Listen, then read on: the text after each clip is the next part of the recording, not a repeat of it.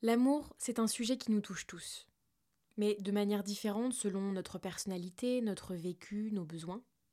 Là où certains aiment couvrir de cadeaux les gens qu'ils aiment, d'autres choisissent plus naturellement de faire des compliments ou vont préférer un moment en tête à tête. Mais en couple, par exemple, il arrive bien souvent que notre manière de témoigner de l'amour ne soit pas la même que celle de notre partenaire, et là, ça peut coincer. On a beau se donner plein d'amour à notre manière, aucun ne se sent pleinement aimé de la manière dont lui aurait besoin. Comprendre notre manière privilégiée de donner et de recevoir de l'amour, ainsi que celle de notre entourage, ça permet de renforcer ces relations et de dénouer de nombreuses tensions. Alors on voit ça ensemble.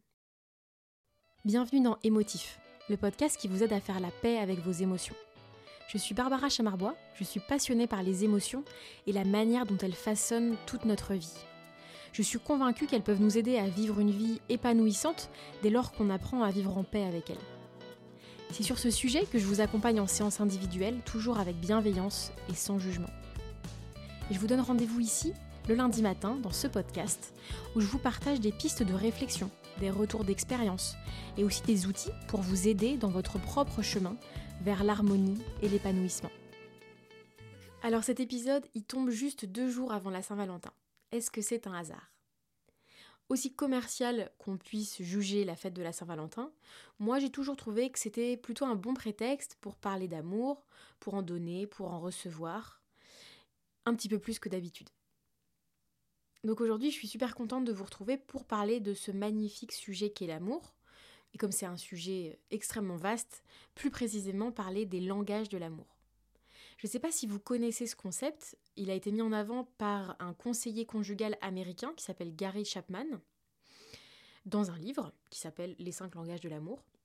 Alors il a été écrit en 1992 par un homme hétérosexuel, américain et catholique. On ne peut pas dire qu'il prône franchement l'égalité homme-femme ou l'inclusivité, mais il met en avant un concept que je trouve vraiment super et je pense que ça vaut le coup d'en parler. En fait, il explique que de la même manière qu'on ne parle pas la même langue qu'une personne du pays voisin, on ne parle pas tous le même langage amoureux.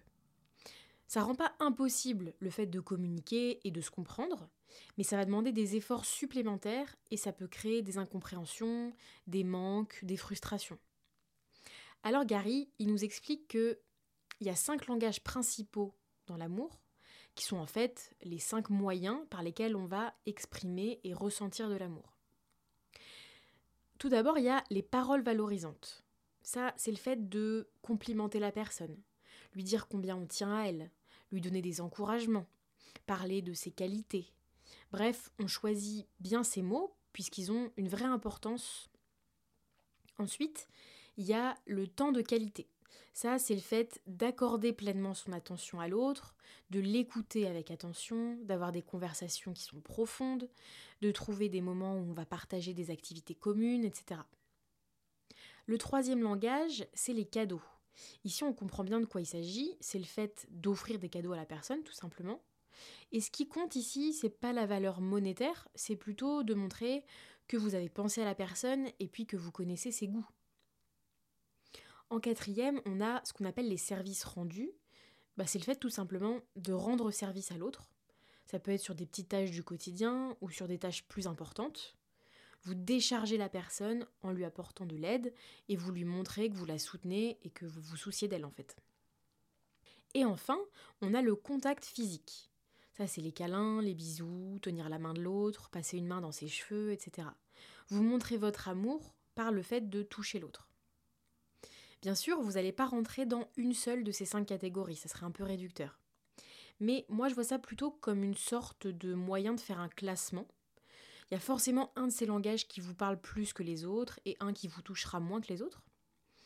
Et je trouve que c'est intéressant de se questionner sur l'ordre d'importance que ces différents langages de l'amour ont pour vous. Et généralement, un bon moyen de savoir quel est notre langage de l'amour prioritaire, c'est de se demander qu'est-ce qu'on reproche le plus souvent à notre partenaire ou qu'est-ce qu'on reprochait le plus souvent à nos anciennes relations et à nos anciens partenaires. Par exemple, si vous vous lamentez souvent de ne pas avoir plus d'affection, que vous avez l'impression de jamais avoir assez de bisous, de câlins, ou bien que ça vient pas assez souvent de l'autre, bah, peut-être que ça vous donnera un indice sur le fait que le contact physique, euh, c'est important dans votre besoin d'amour. Quelque chose qui est super intéressant aussi avec ces cinq langages, c'est que généralement, vous donnez de l'amour de la même manière que vous en recevez. Pour vous donner un exemple, moi, mon langage de l'amour le plus important, c'est les moments de qualité. Ça veut dire que naturellement, quand je veux montrer aux gens que je les aime, je vais leur offrir mon entière attention, je vais les encourager à me parler, je vais m'intéresser à ce qu'ils me disent. Eh bien, ma manière de recevoir de l'amour, elle est la même. Vous pouvez bien sûr m'offrir des cadeaux, me rendre des services, je dis pas que ça me fera pas plaisir, mais ce qui va le plus nourrir mon besoin d'amour, c'est plutôt que vous me montriez que vous êtes pleinement présent dans nos discussions, que vous avez envie de partager des moments significatifs avec moi, et que vous êtes pleinement dans les moments qu'on partage. Et là où ça coince souvent en couple par exemple, c'est que notre partenaire il parle pas forcément le même langage de l'amour que nous. Et comme on n'a pas forcément conscience de toute cette histoire de langage, on peut passer des mois, voire même des années, avec une personne sans se rendre compte qu'on ne parle pas exactement la même langue. Donc bah, évidemment qu'on ne se comprend pas toujours. Par exemple, imaginons un couple. L'un des partenaires parle le langage de l'amour des paroles valorisantes, tandis que l'autre partenaire, lui, parle le langage des services rendus. Le premier partenaire, il va naturellement exprimer des compliments à l'autre, il va facilement le féliciter, l'encourager. Mais comme le second partenaire, lui, est porté sur les services rendus, bah, il n'est pas très réceptif aux compliments qui lui sont faits, et puis en retour, il n'en donne pas ou peu, parce que lui, c'est pas quelque chose qui lui parle. Par contre, il va faire à manger, il va faire le ménage, il va s'occuper de la paperasse, parce que lui, c'est sa manière de montrer de l'amour, en rendant des services.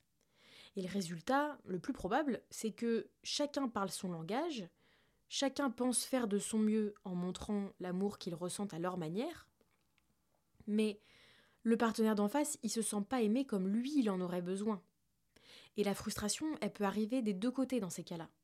Parce que moi, je te montre que je t'aime, et non seulement t'es pas pleinement satisfait de ma manière de t'aimer, mais en plus, en retour, tu ne me donnes pas non plus ce dont j'aurais besoin.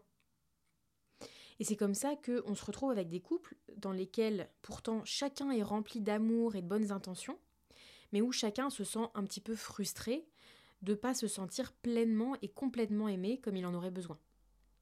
Et d'ailleurs, depuis le début, je parle surtout des couples, mais les langages de l'amour, ça peut servir dans absolument toutes les relations. Alors comment est-ce qu'on fait? Bah, La première chose qui me semble indispensable, c'est d'identifier votre propre langage de l'amour. En tout cas, votre langage de l'amour prioritaire.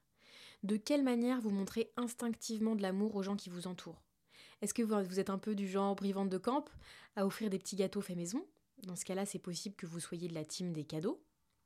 Est-ce que vous êtes du genre à serrer dans vos bras les gens que vous aimez quand vous les voyez? Ça pourrait vouloir dire que le langage du contact physique a une place vraiment importante pour vous? Bref, essayez d'observer votre façon d'être avec ceux que vous aimez et puis de vous demander qu'est-ce que pourraient faire les autres qui me ferait vraiment me sentir aimé. Et ensuite, la question c'est de savoir quels sont les langages prioritaires de vos proches. Si on reprend l'exemple du couple de tout à l'heure, bah, chacun pourrait faire l'exercice de son côté pour savoir et apprendre quels sont leurs propres langages euh, les plus importants, et puis ensuite d'en parler ensemble ouvertement, de comparer ses résultats, et puis euh, de donner à l'autre des exemples. Bah voilà, moi quand tu fais ça, je me sens vraiment aimée.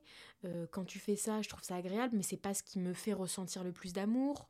Et toi, qu'est-ce que tu en penses? Qu'est-ce que tu ressens quand je fais ça?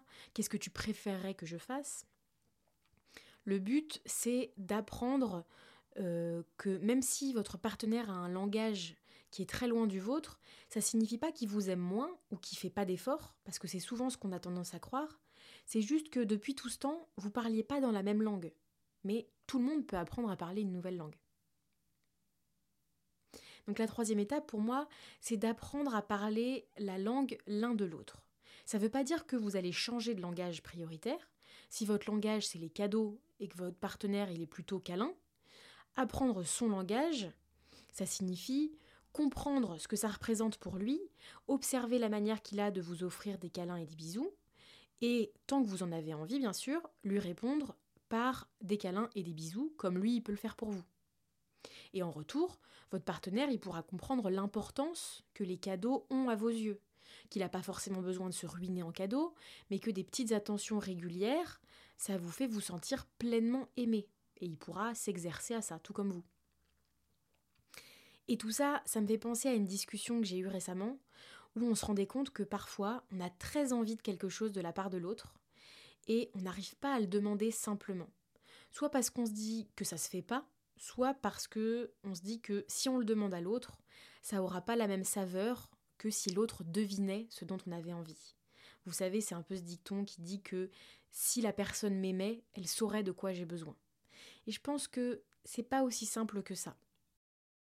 Par exemple, si vous avez très envie que votre partenaire vous offre des fleurs, vous allez peut-être pas oser lui demander clairement de le faire, lui dire franchement que ça vous ferait plaisir qu'il vous offre des fleurs. Pourtant, même si c'est pas habituel et que ça peut un peu nous déstabiliser, je pense que c'est le meilleur moyen finalement de se sentir pleinement aimé. Parce que si vous n'indiquez pas clairement à l'autre ce dont vous avez besoin ou ce dont vous avez envie, bah, il ne pourra pas forcément le deviner. Comme vous, vous ne pourrez pas forcément deviner ce dont il a besoin et envie.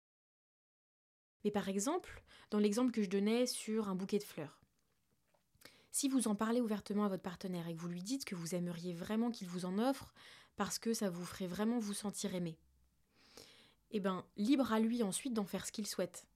Mais si vous voyez qu'il vous en offre, à mon sens, ça perd pas de valeur parce que vous lui avez demandé. Je pense qu'il faut plutôt voir les choses à l'inverse et se dire que si vous lui avez demandé de faire ça en lui disant que ça vous ferait plaisir et qu'il le fait, est-ce que le message final il n'est pas simplement qu'il veut vous faire plaisir? Et est-ce que c'est pas exactement ce qu'on attend de notre partenaire? Qu'il écoute nos besoins et qu'il y réponde autant qu'il en a envie bien sûr, avec amour et bienveillance. Et de la même manière que ça vous permet d'obtenir des manifestations amoureuses qui vous parlent vraiment, ça permet aussi d'éviter des tensions ou des conflits qui pourraient être évités. Par exemple, si vous êtes une personne qui parle peu ou qui peut avoir tendance à taquiner ou à faire des petites remarques un peu piquantes aux autres, vous pouvez rapidement blesser une personne qui a besoin de paroles valorisantes.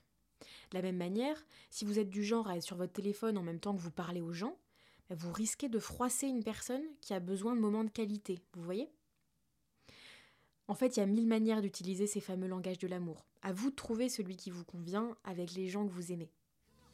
Je suis très heureuse de vous avoir parlé de ce sujet qui me tient vraiment à cœur. Je trouve que c'est vraiment un excellent moyen de mieux se connaître et de mieux aimer ceux qui nous sont chers, tout comme d'être euh, mieux aimé en retour. Je vous envoie plein d'amour. Je vous souhaite une belle semaine, un très beau lundi et je vous dis à la semaine prochaine.